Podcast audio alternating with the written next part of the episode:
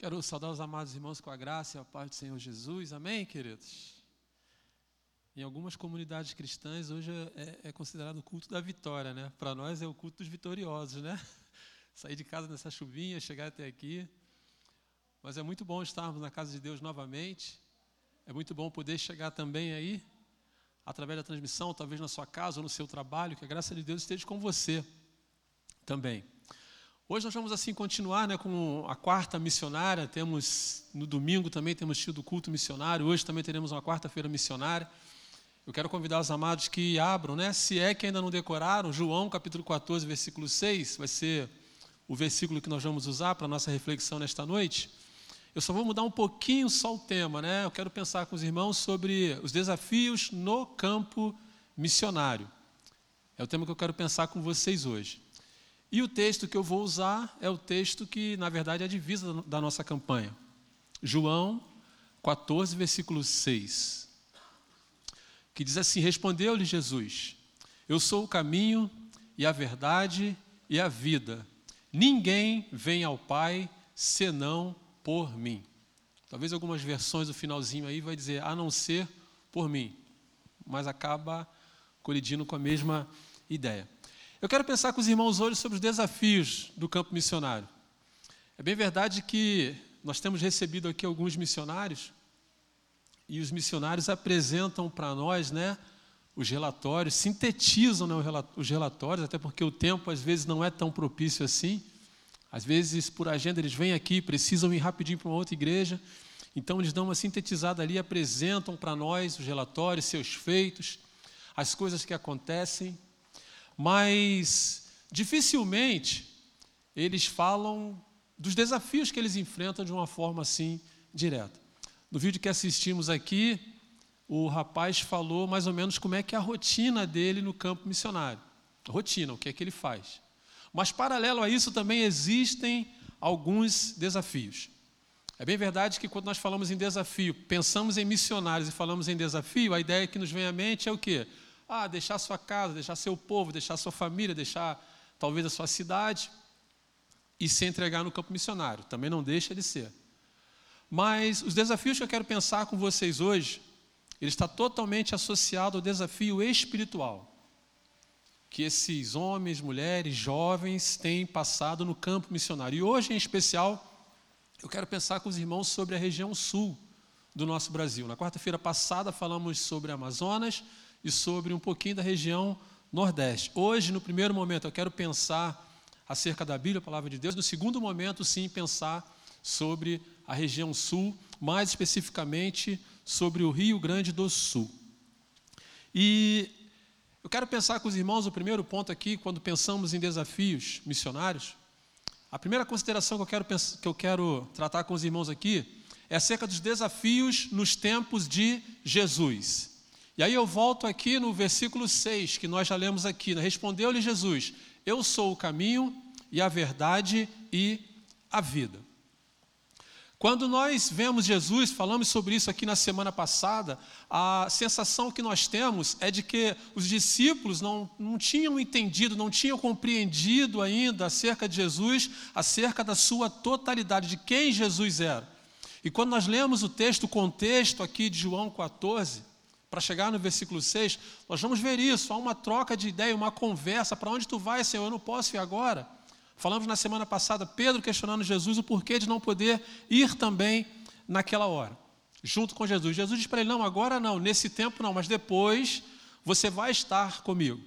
Ou seja, naquele tempo eles não tinham essa compreensão. À primeira vista, quando nós olhamos para o comportamento dos discípulos, nós praticamente fechamos um, um, um, um, um, parecer acerca deles, né? Homens de pouca fé, homens que não aproveitaram nada acerca de Jesus. É a ideia que nos vem à cabeça quando nós olhamos para eles, vendo esse comportamento deles em relação a Jesus.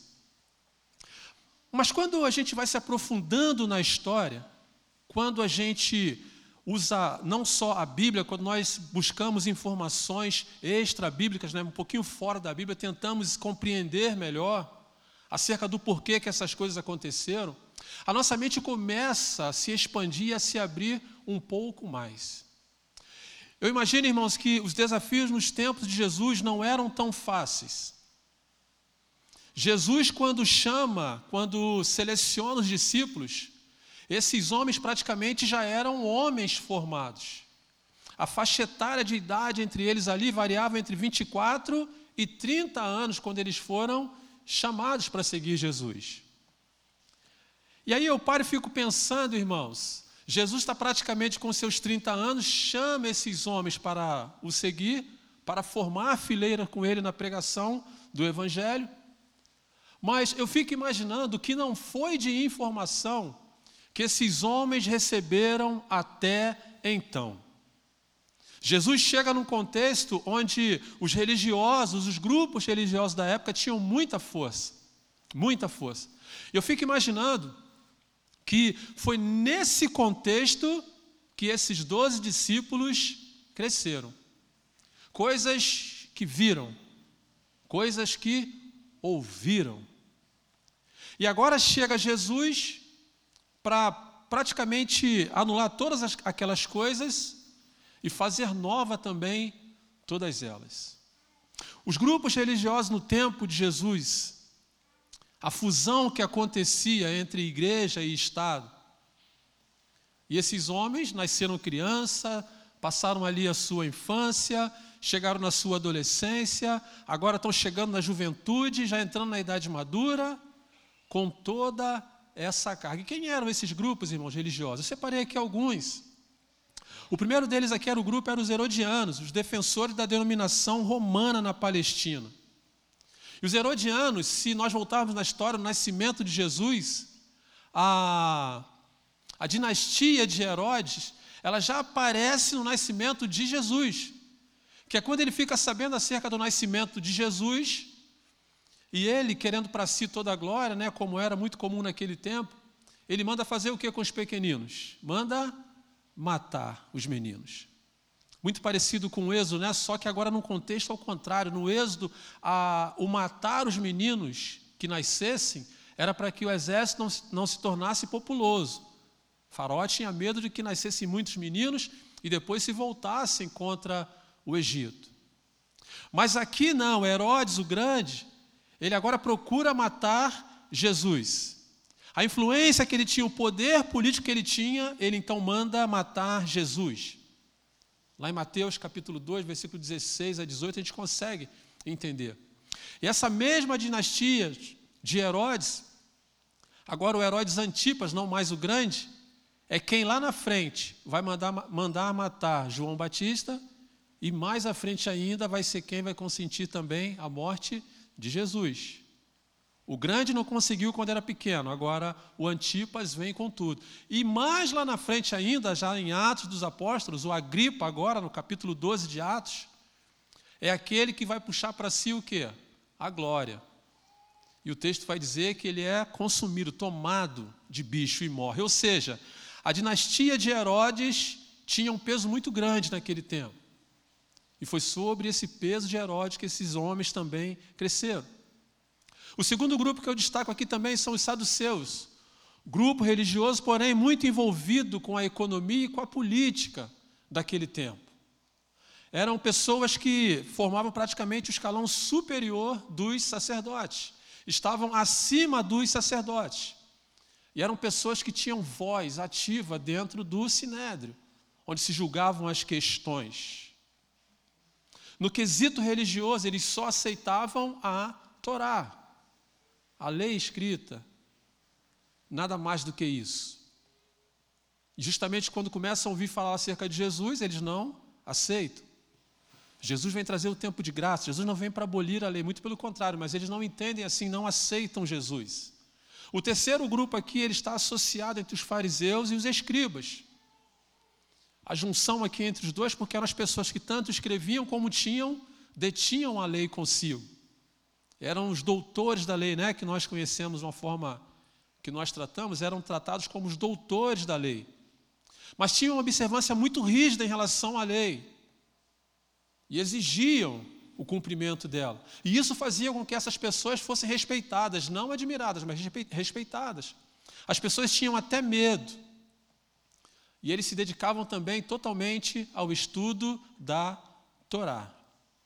O outro grupo que eu destaco também aqui eram os essênios, uma comunidade religiosa judaica, mas que tinham como princípio a cura em ervas, em mato, em outras coisas mais.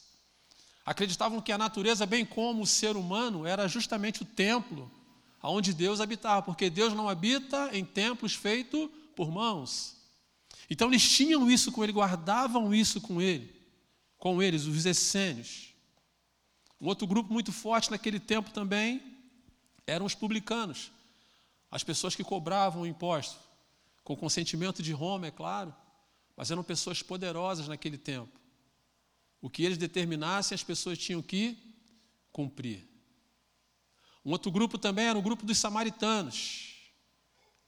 Eram tidos como pessoas caridosas, tanto que na Bíblia, quando nós vamos ler o contexto sobre o samaritano, né, tem uma parte que diz sobre o bom samaritano. Porém, eram considerados impuros pelos judeus. Eles viviam numa rota de colisão frente aos judeus. E eu fico pensando, irmãos, quantos outros mais não existiam naquele tempo onde esses homens praticamente nasceram e cresceram. É nesse cenário político religioso na época de Jesus que esses homens nascem e crescem. E o problema que eu vejo nisso é que ao longo desse tempo, eu não tenho dúvidas, irmãos, de que caminhos foram apresentados para essas pessoas, verdades foram ditas também para essas pessoas, da maneira deles, é claro. E por fim, até a proposta de vida eu acredito que tenha sido oferecido para eles também. Mas ao mesmo tempo que eu olho para isso, irmãos, eu fico vendo que tudo que era oferecido, tudo que era falado, era nada, nada mais, nada menos do que criação vinda do próprio homem. Até porque, quando nós olhamos para os fariseus e os escribas, os doutores da lei, eram pessoas que impunham fardos pesados sobre os ombros das pessoas. Os publicanos, tributações pesadas também sobre os ombros das pessoas. E ai daquelas pessoas que não aderissem a ele, não seguissem a cartilha deles. E é nesse contexto que esses homens agora estão junto de Jesus. A mente deles tinha muita coisa dessa, dessa, desses grupos religiosos aqui. Muito. Eu entendo que não, talvez não fossem praticantes dessas coisas, mas que eles tinham conhecimento dessas coisas, e isso fica claro para nós que tinham, por conta da vivência do local, da região onde eles moravam. Mas Jesus vem justamente para fazer o quê? Para mudar tudo isso, para reverter esse quadro, para mudar a história daquelas pessoas. Então, quando ele diz que eu sou o caminho, eu sou a verdade, eu sou a vida, ele está indo numa rota de colisão contra todo esse poder religioso da época para que as pessoas possam ver nele, Jesus, o como o caminho, para que as pessoas possam ver nele, Jesus, a verdade, e que as pessoas possam ver nele, Jesus, também a vida. Porque ele é o caminho, ele é a verdade e ele é a vida. E é por isso que eu fico pensando, irmãos, que talvez a, a, maneira como eles tratam a Jesus, como eu volto a dizer, eles não, a ideia que eu tenho é de que eles não absorveram Jesus na sua essência, no seu todo. E aí eles ficam, eles têm Jesus, estão com Jesus, veem Jesus fazer, operar milagres, maravilhas e proezas, mas eu vejo um grupo de homens que ainda estão presos até que chega no ato dos apóstolos, quando então o Espírito Santo vem sobre eles, eles estão tomados de um encorajamento que surpreende a todos nós. Mas naquele tempo, eu vejo que os desafios que eles tinham eram desafios praticamente internos, entre eles mesmo. E Jesus vem, vem dizendo que é nele que há a vida, nele que é a verdade, e ele é que é o caminho. E aí, quando nós olhamos para a vida de Jesus, Jesus, quando começa a fazer os milagres, Jesus, quando começa a operar maravilhas, Em tudo tinha sempre uma finalidade: Jesus provar quem realmente ele era. Os fariseus não podiam fazer o que Jesus fazia. Os essênios não podiam fazer o que Jesus fazia. E é interessante, irmãos, eu estava lendo, estudando, analisando o texto aqui, o primeiro milagre de Jesus. Quem lembra quando foi? Num casamento aonde? Em Caná da Galileia, né? E é interessante que, que quando Jesus está naquela festa e a mãe de Jesus chega até ele dizendo que o vinho acabou, a resposta que Jesus dá para a mãe é a seguinte: mulher, ainda não é chegada a minha hora, ou ainda não é chegado o meu tempo. Algumas pessoas, alguns teólogos, né, defendem a ideia de que essa fala de Jesus fora por não querer realizar um milagre mediante uma solicitação da sua mãe. É uma ideia. Mas uma outra ideia que eu achei assim a mais convincente de todas era de que Jesus precisava atestar a sua glória em lugares onde realmente ele tinha que mostrar o seu poder, que era justamente em Jerusalém. O primeiro milagre acontece na Galiléia. E aí, quando Jesus vai para Jerusalém, Jesus opera mais milagres. A ideia era mostrar para aquelas pessoas quem de fato Jesus era, a capacidade que Jesus tinha. E a diferença que Jesus também era em relação a tantos outros conceitos religiosos, tantas outras pessoas que vieram se intitulando também como o Messias. Percebam vocês que Jesus ele sempre foi muito estratégico, irmãos. E aí a gente para e fica pensando, quando Jesus está no tanque de Siloé, quando Jesus faz milagres é, onde tem outras pessoas precisando também, Jesus não cura todo mundo, Jesus cura algumas pessoas somente. Ou seja, toda a estratégia, todo o cuidado que Jesus teve foi sempre de mostrar para aquelas pessoas quem de fato ele era. O poder que ele tinha. Mas a história vai mostrar para nós que nem isso foi o que? Suficiente. Nem tudo isso foi suficiente. As pessoas continuaram não crendo, os discípulos mais pertinho, né? não usufruíram num todo acerca de Jesus, de quem Jesus era. Perderam assim a oportunidade. Mas foi nesse contexto, irmãos, que os discípulos estavam com Jesus. Era nesse contexto, era esse desafio que Jesus tinha acerca da pregação dele mesmo, da nova vida. Jesus vem para quebrar, quebrar paradigmas, Jesus vem para anunciar as boas novas. Jesus vem para anunciar um novo nascimento. Jesus se apresenta como uma nova aliança, mas as pessoas não entendem. A pressão religiosa é muito grande. E em muito nós vamos ver, a começar pelos próprios sacerdotes, que era mais vantagem, às vezes, humanamente falando, ficarem fechados e alinhados com Roma do que com o próprio Jesus. E as pessoas não abriam mão daquilo dali, ficavam presas àquilo dali. Eram esses os desafios daquele tempo. Mas em segunda instância, segundo ponto que eu quero pensar com vocês, baseado no tempo de Jesus, é justamente agora os desafios nos tempos atuais. No tempo que nós estamos vivendo agora. E o versículo 6 vai dizer assim: Ninguém vem ao Pai senão por mim. Ninguém vem ao Pai senão por mim. Irmãos, não é novidade nenhuma para nós, nem para ninguém. Parece que todos os dias né, um novo movimento religioso parece que surge no mundo. Um novo conceito, se não um movimento religioso, uma nova comunidade que se apresenta como religião surge no mundo. E o Brasil, por ser um país laico, né, não ter uma única religião, uma religião predominante, e a liberdade que tem, né, a neutralidade do governo em relação a isso, não querer medir, não querer obrigar, faz do Brasil ser um celeiro de religiões, onde muitas religiões fazem parte. E aí eu comecei a olhar, irmãos, a nível Brasil. E aí nós conseguimos contar ali os 14 segmentos religiosos mais abrangentes, vamos dizer assim, os mais abrangentes.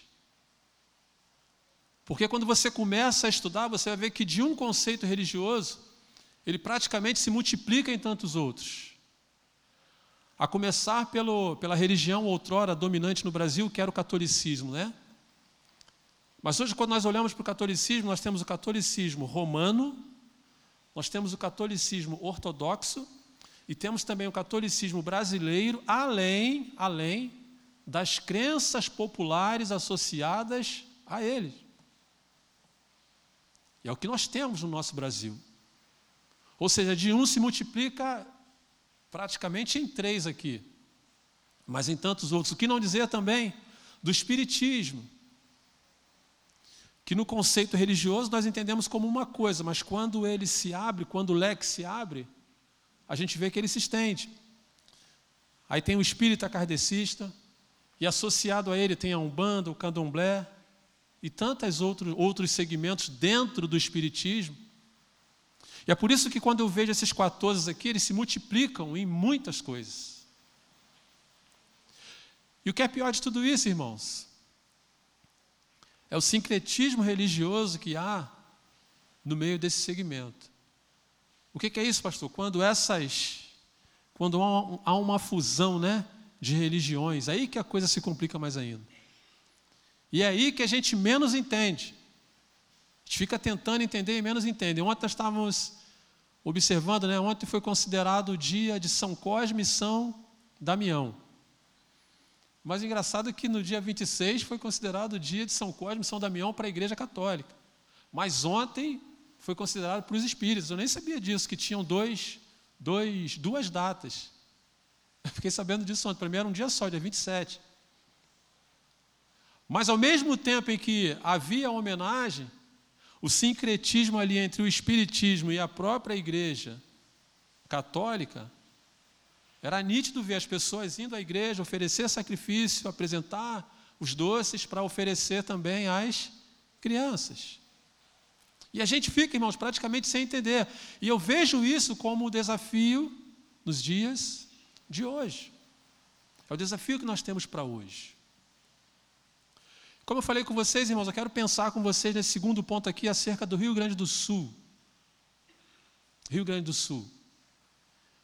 Eu estava lendo acerca desse estado, irmãos, e os estudos apontam que é o estado brasileiro com maior diversidade religiosa. Maior diversidade. E aí, quando a gente volta na história, a gente consegue entender um pouquinho desse porquê. A influência da imigração europeia quando chegou ao Brasil.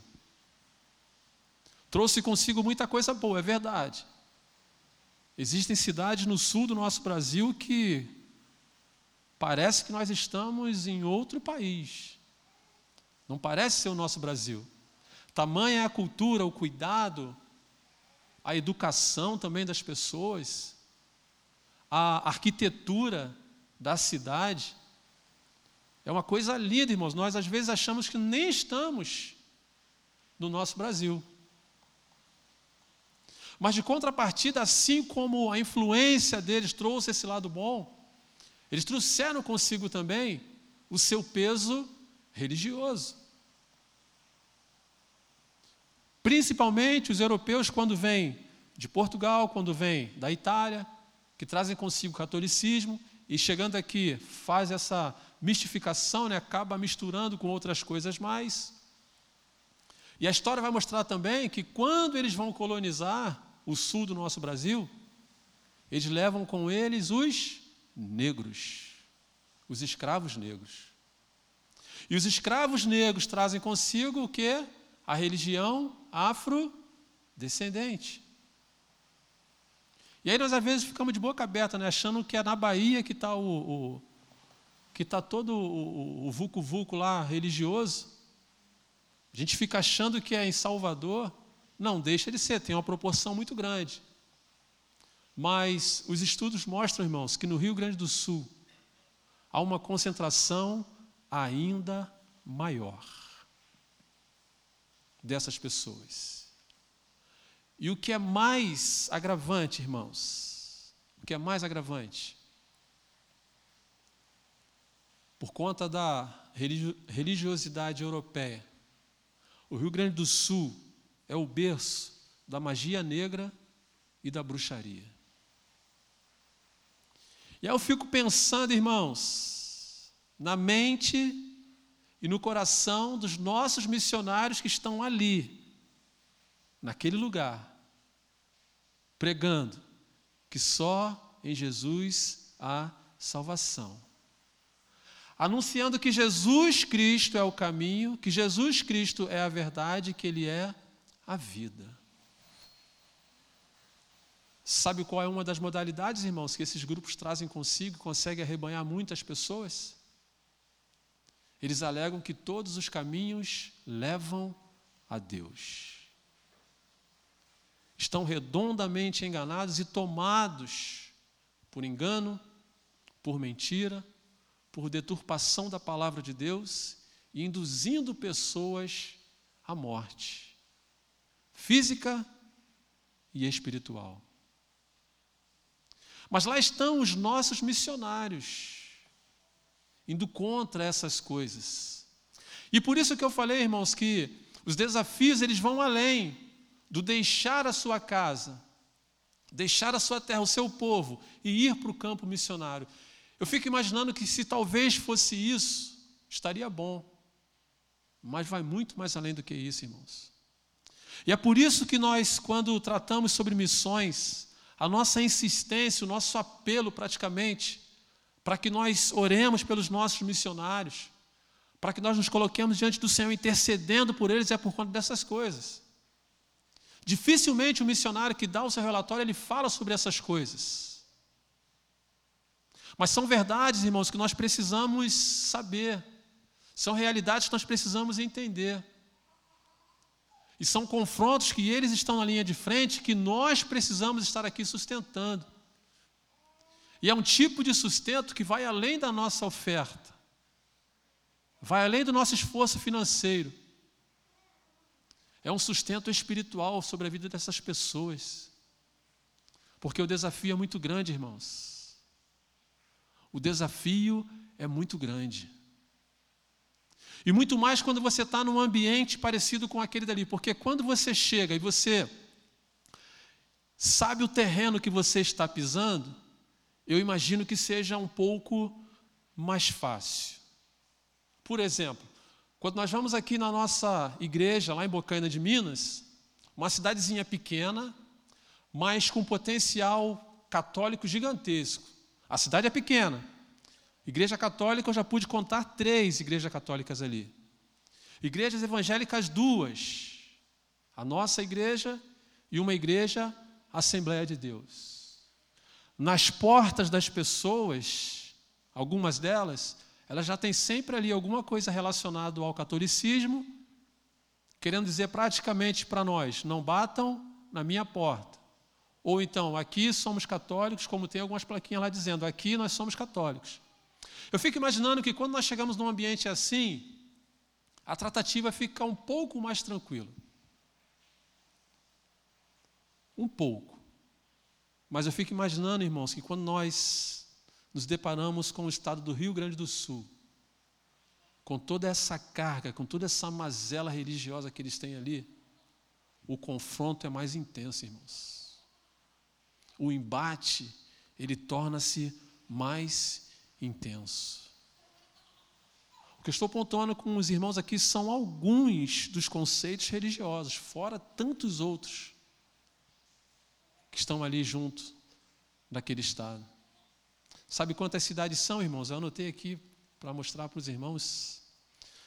São 490, são, são 497 municípios que tem só no Rio Grande do Sul.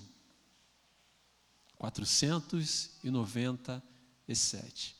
É bem verdade que os municípios lá, eu imagino, né, pelo mapa, eu creio que Campo Grande já seria um município. Santa Cruz acho que seria outra, mais ou menos assim. Mas são 497 municípios. Conseguimos rapidamente contar a quantidade de pessoas nesses municípios, vidas preciosas para Jesus. Há muitos evangélicos lá também, mas a pressão também é muito grande, irmãos. Eu tenho um vídeo para mostrar para vocês aqui da missionária Neliana de Jesus. Eu vou pedir a turma lá para mim me dar um suporte. Preste atenção, irmãos, nesse vídeo.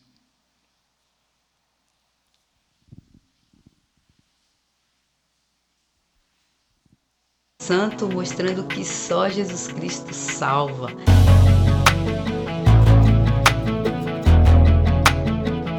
nós temos visto, percebido e estamos aí é, envolvidas nessa obra de plantação, envolvidas nesse grande mover de Deus para salvar as pessoas aqui. É, nós temos trabalhado com alguns projetos sociais, de aulas de música, é, esporte, temos nos engajado com a comunidade e nós percebemos assim claramente como o Senhor tem trabalhado com as famílias.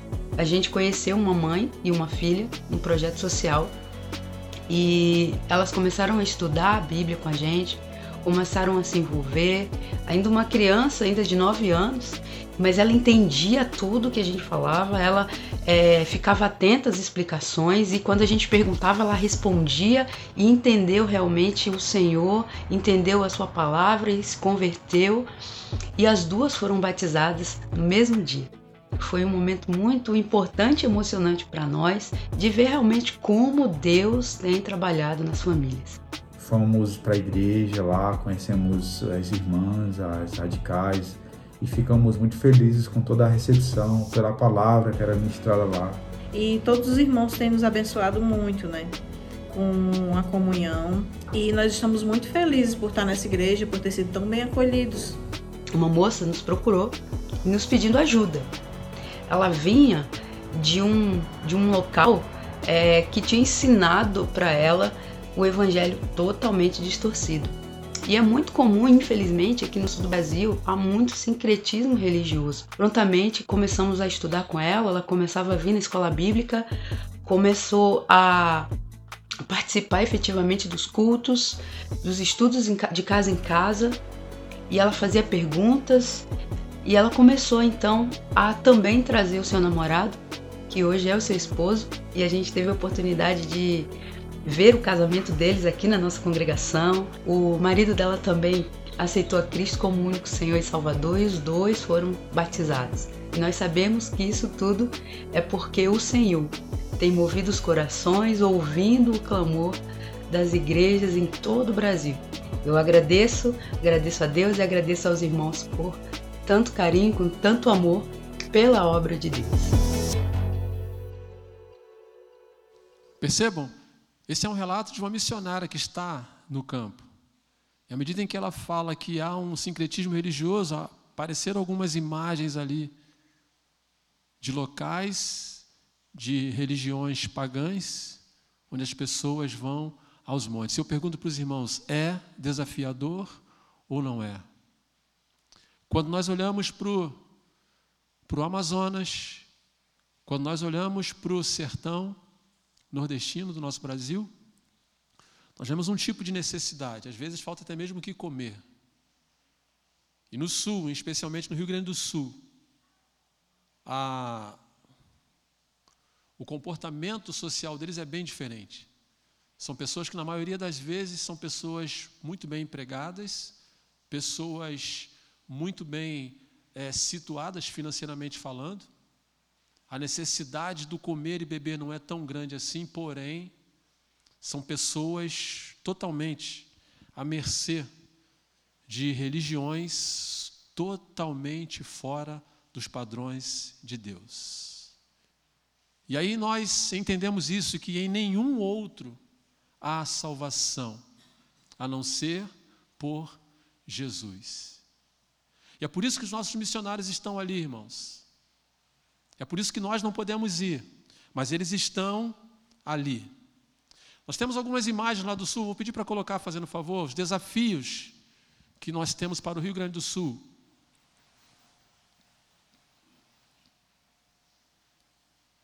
Isso, como eu falei para vocês dos municípios, dá para entender mais ou menos ali, né, os 497 municípios. Pode passar, meu irmão, por favor. Isso. Liderar um movimento intencional de plantação de igrejas multiplicadoras autóctones, por meio de capacitação de líderes, plantadores de igreja.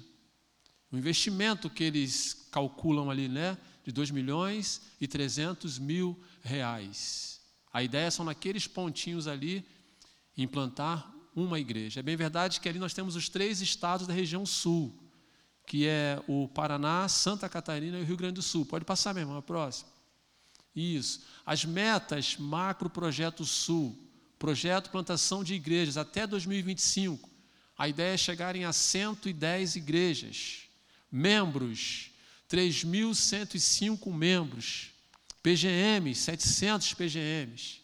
Líderes locais em formação, objetivo até 2025 é chegar em 95 e batismos chegarem 700 batismos até 2025. Pode passar, meu irmão, por favor. Estou me sentindo um missionário, né? Pode passar, né? Eles ficam. Pode passar, por favor.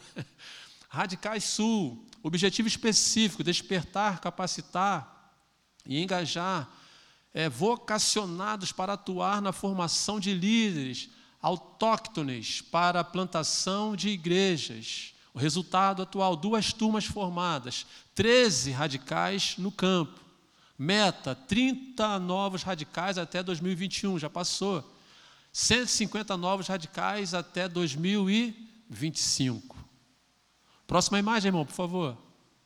Formação missionária, objetivo: formar uma nova geração de líderes multiplicadores, conciliando formação acadêmica e prática da plantação de igrejas e mentorias no campo. A meta: 15 novos missionários em formação 2021. Creio que já tenham se formado. 75 novos missionários em formação até 2025. Tem mais uma, irmão? Zerou, né? Obrigado, irmão. Eu pergunto para os irmãos: é desafiador ou não é, irmãos? Desafiador. Na segunda-feira, nós falamos aqui na nossa geração Esperança sobre um artigo da nossa campanha de missões nacionais que dizia assim: todos com as mãos na corda. E aí o tema da nossa, do nosso bate-papo na segunda-feira foi idosos em missão. E nós entendemos ali que a responsabilidade de fazer missões ela é de todos nós, de todos nós, e principalmente do anunciar a mensagem de Jesus. Eu quero terminar a minha fala nesta noite com um artigo também dessa nossa campanha. Se você quiser se inteirar Parte desse material está no site da Junta de Missões, você pode procurar lá, você pode ver também, você pode assistir esse vídeo de novo, você pode assistir outros vídeos também. Mas eu quero fechar com vocês hoje com a. com a, a como é que se fala? O artigo aqui do pastor Paulo Sales. Eu vou ler rapidamente para vocês aqui. Vai falar que a informação faz a diferença. Ele diz assim: a informação é tão relevante hoje em dia que, em certas ocasiões, o seu uso de forma eficiente e eficaz pode, inclusive, salvar vidas. Toda informação tem um valor. Para um investidor, informar-se sobre a cotação de determinadas ações na bolsa de valores poderá resultar em lucros maiores. Para um agricultor, o preparo do solo depende não só das suas características, mas também do tipo de colheita. Para um pescador, saber a fase da lua proporcionará uma pesca de sucesso. Portanto, a informação agrega valor aos negócios, ao trabalho, à nossa sociedade, mas também e principalmente à nossa vida. A Bíblia narra a cura de um homem chamado Naamã, comandante do exército do rei da Síria, um homem extremamente respeitado mas que um dia veio a contrair lepra. Uma menina israelita que trabalhava no palácio deste oficial compartilha a seguinte informação com a esposa de Naamã: Antes o meu senhor estivesse diante do profeta que está em Samaria, ele o restauraria da sua lepra. Quando Naamã tomou conhecimento dessa informação, não perdeu tempo ele foi até seu rei e pediu autorização para ir atrás do profeta. Adianto aqui o final da história. Naamã retorna para a Síria curado e transformado. De nada adianta você ter a informação e não souber como utilizá-la de forma oportuna. O Google, quando foi criado, tinha o objetivo de organizar a informação mundial e torná-la acessível e útil para todos. Os criadores do Google, do Google conseguiram e foram além das expectativas, por não, porque não param de avançar. Qual foi o mérito? Saber quanto vale a informação e o que fazer com ela. Nossa visão missionária precisa ultrapassar obstáculos ou alcance, porque temos a informação transformadora que o mundo precisa ouvir. Só Jesus Cristo salva. Esta informação tem o valor do sangue de Jesus vertido na cruz do Calvário. Jesus morreu por nós para nos dar vida. Nos últimos tempos, temos vivido momentos de desesperança, incerteza, incredulidade e de outros males.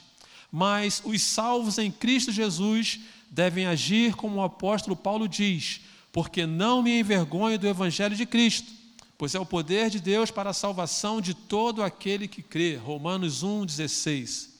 A visão missionária de missões nacionais é alcançar todos com o evangelho, não importando onde as pessoas estejam, quer sejam no campo, nas margens dos rios, nas cidades, no interior, nos grandes centros urbanos, nos condomínios fechados, nos presídios ou nas ruas. Missões nacionais têm desenvolvido estratégias para que todos sejam alcançados por esse evangelho que transforma. A nova geração tem sido alcançada por meio da evangelização de crianças. A compaixão e graça têm reinserido na sociedade vidas transformadas pelo poder de Jesus. Igrejas estão sendo plantadas nos mais diversos lugares do nosso Brasil, fruto da multiplicação de discípulos. Vamos continuar dizendo ao nosso povo que Jesus nos diz: Eu sou o caminho, a verdade e a vida. Ninguém vem ao Pai a não ser por mim. Precisamos fazer a diferença na nossa terra, na nossa geração e no nosso Brasil. Deus é um Deus missionário que envia Assim como o Pai me enviou, eu também vos envio. João 20, 21. E é à luz dessa revelação de Deus que a igreja enfrenta o maior desafio do cristianismo: multiplicar discípulos. Para tanto, irmãos, precisamos usar todos os meios disponíveis para compartilharmos a preciosa e verdadeira mensagem da salvação em Cristo Jesus. Use sua voz, use as mídias sociais, use sua casa e principalmente use a sua vida. Que missões nacionais comecem em cada igreja, alcançando suas famílias, vizinhos, sua comunidade local e por meio das ofertas missionárias o nosso Brasil. Que sejamos ousados como a menina serva de Naamã, que a informação que temos em nossas mãos seja compartilhada oportunamente com todos. Informação salva vida. Façamos, irmãos, a diferença. Pastor Paulo Sales, missionário na Cristolândia, no Distrito Federal. Amém, queridos? A informação faz a diferença. E os nossos missionários, os nossos radicais, estão lá por nós, levando essa informação para fazer a diferença. E o nosso pedido e a nossa oração nesta noite é que oremos em favor da região sul do nosso Brasil, em especial pelo estado do Rio Grande do Sul. Amém, queridos? Que Deus assim nos abençoe. Vamos cantar. Muitos outros já ouviram, mas ainda não fizeram uma decisão por Cristo. Ó oh Deus, quantas pessoas, quantos brasileiros enganados, envolvidos com tantas falsas religiões, heresias. Ó oh, Deus de amor, tenha misericórdia, Senhor, de nós, que a tua igreja se levante para anunciar que só Jesus Cristo salva. Ó oh, Deus, que esta igreja faça uma grande campanha, talvez a maior campanha que já fez até hoje, para que possamos ver a nossa nação bem-aventurada, servindo e adorando ao único Deus, o Senhor. Obrigado, Senhor, pelas pessoas que estão presentes aqui, aquelas que nos acompanham através da internet. Obrigado pelos dízimos e ofertas também que têm sido entregue pelo teu povo fiel que obedece a tua palavra. Leva-nos em paz, Senhor, para os nossos lares e dá-nos um restante de semana na tua presença. Oramos agradecidos em o nome de Jesus. Amém.